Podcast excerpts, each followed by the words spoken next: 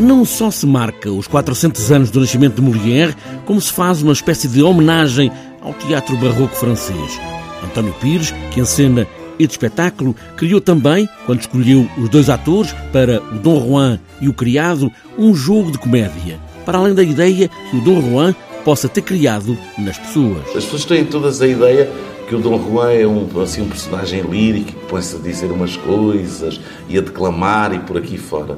Ora, eu, ao escolher o Jaime para fazer este papel e o João Barbosa para fazer aquela parelha, quis justamente contrariar isso, porque eu acho que o Dom Juan uh, é um, personagem muito vivo, muito livre. Só uma das características que ele tem é essa liberdade.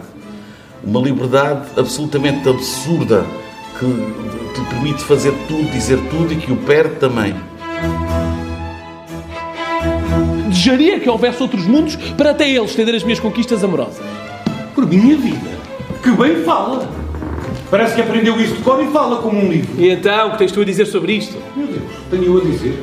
Eu não sei que diga. Porque o senhor dá de tal maneira a volta às coisas que até parece que tem razão e na verdade é certo que eu não tenho. A liberdade absurda de Dom Juan, a que tudo se permite, um clássico, já um mito, o de Dom Juan, ao olhar de António Pires, que vê uma comédia neste repique dos dois personagens, Dom Juan e o criado Esganarelo. Isto é, é visto com os meus olhos hoje.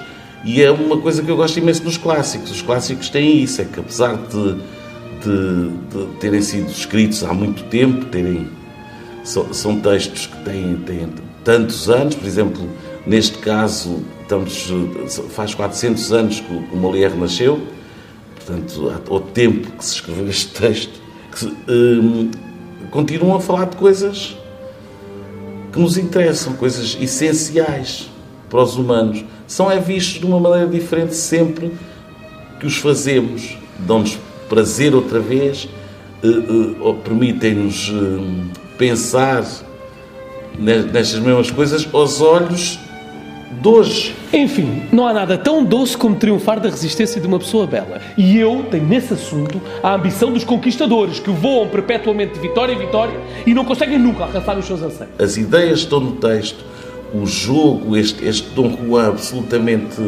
maravilhoso, é feito em comédia.